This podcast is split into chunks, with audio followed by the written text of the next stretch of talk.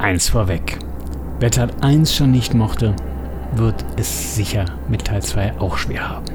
Alle anderen bekommen einen deutlich stärkeren Film, der sehr gezielt auf die Stärken des Vorgängers zielt und diese noch weiter treibt. Bis zu einem epischen Finale.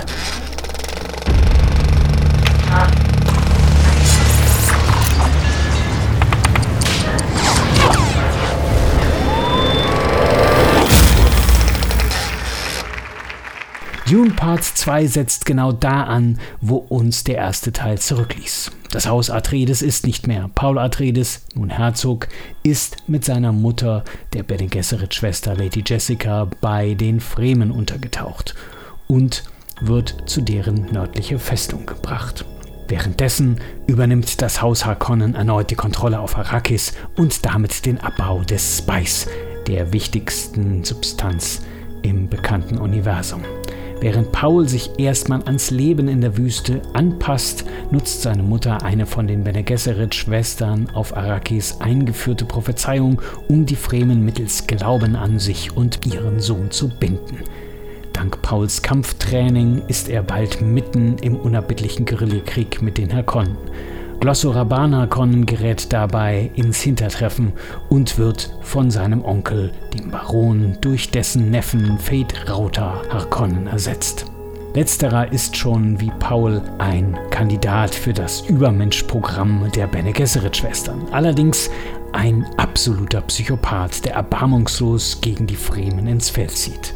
Wird Paul seine Zweifel über seine Rolle im großen Ganzen überwinden können und sich zum Messias und Anführer der Fremen aufschwingen, um seine Rache für den Tod des Vaters zu nehmen?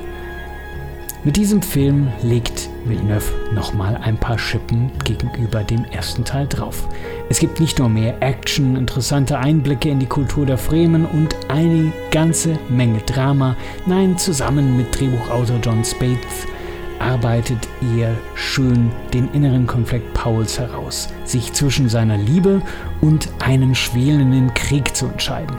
Dabei nimmt er sich gegenüber dem Buch einige Freiheiten heraus, die aber uns wesentlich tiefer in die Geschichte ziehen.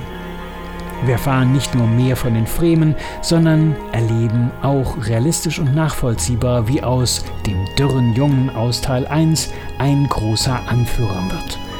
Dabei hilft sicher auch, dass Timothée Chalamet, anders als Paul, vier Jahre gealtert ist und so deutlich besser und reifer aufspielen kann. Auch spannend, einen noch stärkeren Blick auf die Harkonnen zu bekommen. Dagegen bleibt der Imperator anders als in den anderen beiden Verfilmungen eher im Hintergrund. Sprach bei Teil 1 noch Pauls große Liebe Chani das Intro, übernimmt diesmal die Tochter des Imperators Irulan. Ein sehr schönes Stilmittel, besonders wenn man das Ende der Geschichte kennt. Ansonsten hat Irulan schon in den Büchern die Rolle der Geschichtsschreiberin inne. Der Cast ist wieder top. Endlich darf auch Zendaya als Shani mehr sein als nur eine Andeutung. Mir gefiel ihre Chemie mit Chalamet gut und nachvollziehbar. Neu dabei ist nicht nur Christopher Walken als Imperator Shaddam, sondern auch Florence Pugh als Irulan.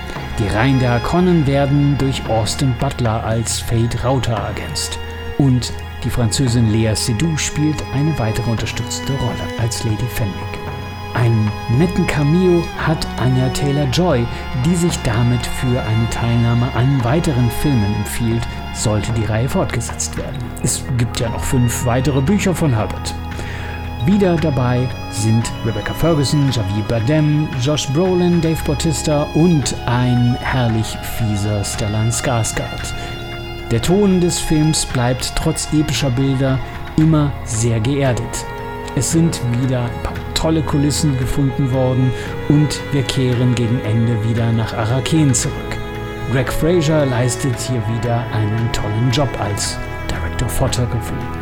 Und die Musik von Hans Zimmer spielt toll groß auf mit einigen schönen neuen Themen, wie zum Beispiel einem Liebesthema zwischen Paul und Chani.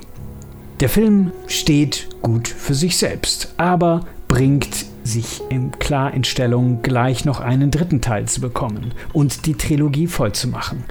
Das erste Buch ist zwar auserzählt, aber Pauls Geschichte geht mit Band 2, der Herr des Wüstenplaneten, direkt weiter. Zu wünschen wäre es dem Team, zeigt der Film eindrucksvoll, dass auch heute noch qualitativ hochwertige Filme mit viel Liebe zur Geschichte und ihren Charakteren erfolgreich sein können, die sich nicht vollends in CGI-Schlachten aufreiben, sondern uns direkt mitnehmen in eine ganz andere fremde Welt. Von mir eine klare Schauempfehlung. Wir sehen uns unbedingt im Kino. Das muss man gesehen haben. Am besten auf der größten Leinwand, die ihr finden könnt. Bis dann. Euer Falk.